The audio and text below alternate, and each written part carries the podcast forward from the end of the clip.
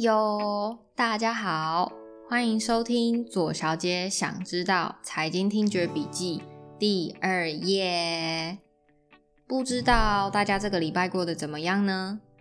这个礼拜高雄的天气真的是好热啊，然后又很闷，然后还会下雨，真的是快要令人受不了了。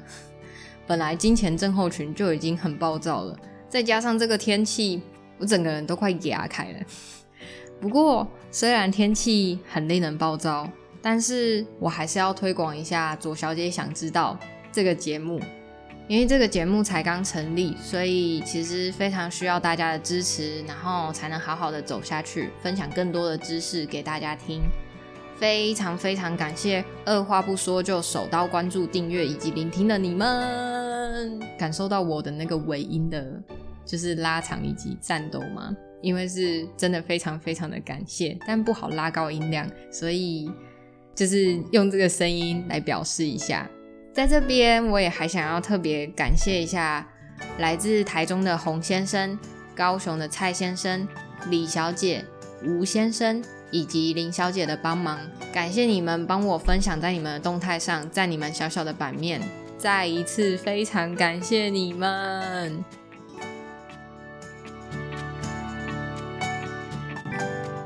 最近左小姐和台南的王小姐聊天的时候，她问了我说：“诶，好像应该要开始投资赚一点被动收入了，诶，可是我到底应该要怎么开始呢？虽然我不确定她的财务的数字，不过王小姐，希望您有在听。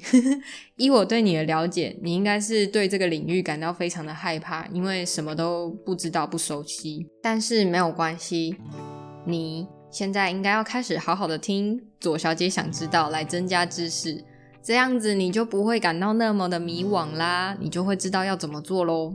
养鸡之前要先管理好自己的鸡蛋。既然如此，那我们就来增加一些财务智商的相关知识吧。今天就让左小姐来打开你的财务智商大门。在我们打开门之前，我们先来回顾一下。在笔记的第一页，左小姐提到了养鸡、管理鸡蛋这两件事。不知道大家还记不记得，养鸡跟管理鸡蛋分别都代表了什么呢？为什么管理鸡蛋很重要呢？因为我们可能常常会觉得一些小钱没有关系。什么是小钱？例如说，我今天下班经过鸡蛋糕的摊位，然后我就想说啊，今天上班很辛苦，买个鸡蛋糕慰劳一下自己好了。而且我记得现在鸡蛋糕好像一包十块还二十块吧，还是可以买得到，铜板价非常的便宜。然后买完了之后，我就忽略那个价钱，然后也忽略那金额嘛。然后过了几天，我可能又经经过了什么小上海香酥鸡好了，然后我就觉得哎好，又要再犒赏一下自己了，所以我就又买了香酥鸡来吃。香酥鸡也是可以买到铜板价的那个金额嘛。那久了之后，这金额的累积啊，会是一笔很可观的数字哦。这个其实是可以带到一个拿铁因子的观念，分享给你们。什么是拿铁因子？我们快速的来讲一下。拿铁因子这个概念啊，是由一位美国财务金融顾问大卫巴哈先生他提出的。他说，我们每一天买咖啡的钱，一年累积下来，差不多就是一般小资上班族一个月的薪资。我就想，对，很有道理。更何况现在我们买的咖啡一杯都要五十块起跳，有一些更贵。要是我们买完之后不记得价钱，时间久了就会是一笔黑洞大的支出。诶，同理哦，像刚刚我买，呃，不是刚刚我买了，反正就是 我下班后买的鸡蛋糕，然后可能隔几天下班后又买了什么吃的。然后我都没有记得的话，时间久了累积起来就会真的是一笔很可观的数字。所以其实清楚的管理鸡蛋啊是很重要的。我们都应该要清楚的知道自己有几颗蛋，蛋放在哪里，这样子我们才可以有效的运用我们自己的蛋哦。拿铁因子是跟时间的累积有关，也会因为我们的不注意而产生财务漏洞。那我们今天要讲的财务智商呢，是可以透过时间去学习、去累积的，然后就会更清楚自己的投资理财方向哦。好的，那让我们进入财务智商这个大门吧。我们都知道，生活在这世界上啊，人有智商、情商这两个最为普及，然后也是我们待人处事最重要的两个 Q，I Q 跟 E Q。但是其实还有一个可以帮助我们生活变得更好的 Q，那就是 F Q，财务智商 （Financial Quotient）。财务智商的观念啊，它最早是出现在一九九四年《富爸爸穷爸爸》这一本书中。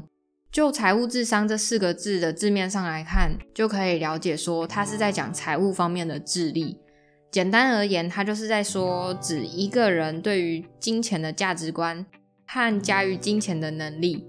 书中有明确的定义出财务智商，它有四个部分的专业知识组成，分别是会计知识。创造收入、了解市场、法律，我们一一的来稍稍讲解一下。第一个会计知识啊，我自己是理解成财务知识，但是为什么书它是书中它是特别讲会计呢？因为如果我们能懂会计语言的话，就可以帮助我们读懂财务报表。帮助我们读懂财务报表，就能帮助我们分辨业务的好坏，而不是只是透过数字的多寡去做判断。二、创造收入，学习投资赚钱的策略与方法，用对的方式去创造更多的财富，是一门很重要的知识。我相信大家应该都不否认吧。三、了解市场。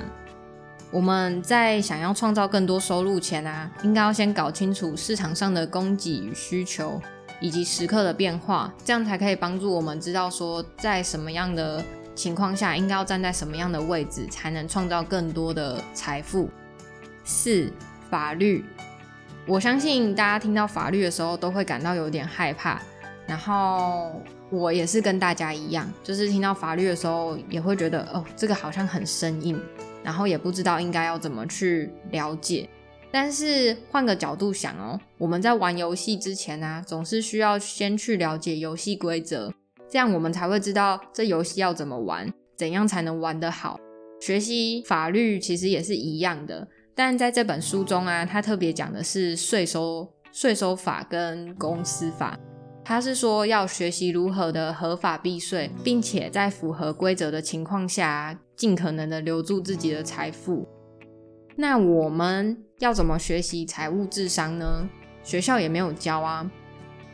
我自己其实也是开始学习投资理财，才知道说还有财务智商这个东西。不过大家也不用担心，因为现在外面有很多理财的课程可以上，而且最重要的是。还有左小姐可以听，在这边我自己帮自己自入性行销一下。好啦，不过我觉得财务智商啊是可以随着我们的生活经验累积而得来的哦。为什么这么说？嗯，我们的生活总是在教我们一些事情。在《富爸爸穷爸爸》这本书中，当富爸爸要教导作者罗伯特是如何赚钱的时候，他是要罗伯特实际的去工作。并且在他想要放弃的时候，告诉他，学习这件事情，并不是只存在于教室里面，也不是说一定要有人对你说些什么，这才叫做学习。生活其实是我们最好的老师，生活它推着我们每个人转。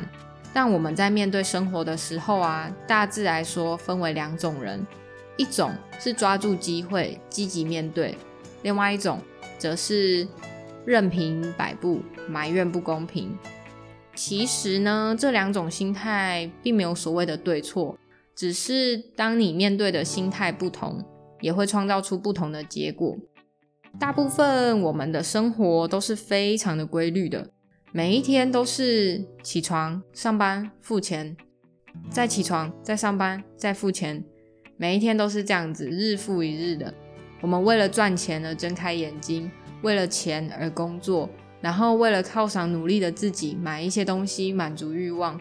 其实大家可以想象一下哦，我们就很像一头驴，一头推着磨的驴，然后面前还吊着红萝卜，为了我们眼前的那根红萝卜而推着磨。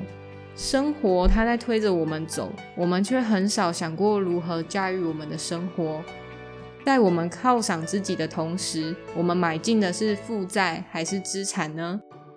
财富与收入以及资产与负债的差异又是什么呢？财富它是由资产创造的，那你可能会想说，那什么是资产？资产呢是用钱滚钱的方式获得现金流入，换句话说，就是能帮助你把钱放入口袋的东西，我们叫做资产。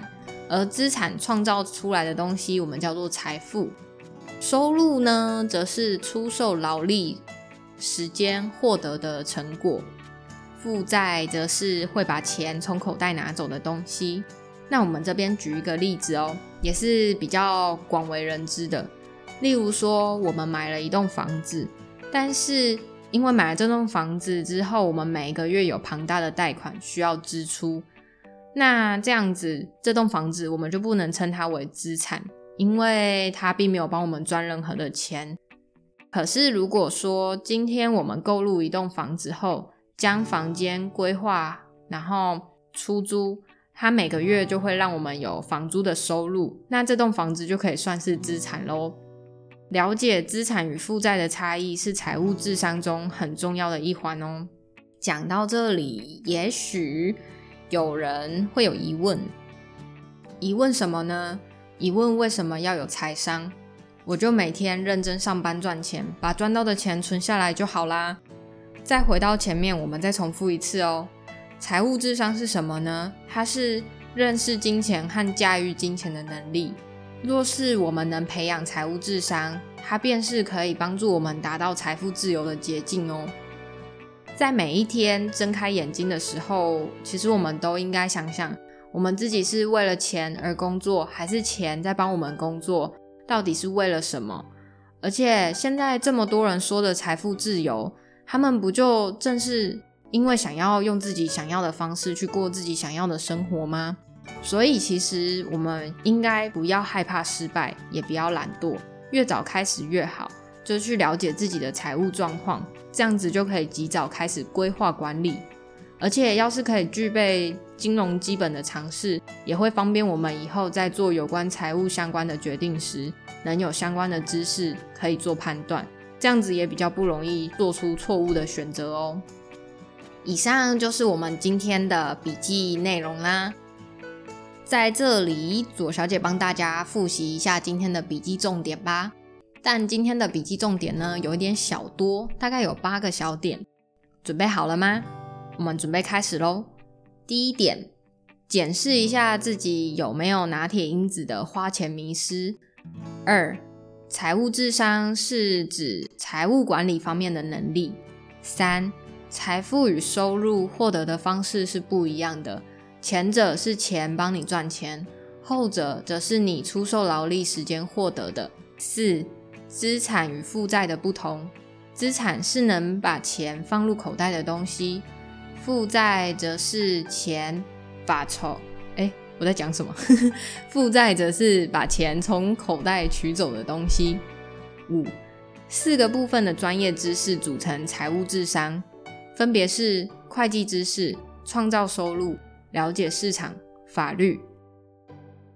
六、财务最大的价值就是让你掌握自己的人生，不要只是为了钱而工作。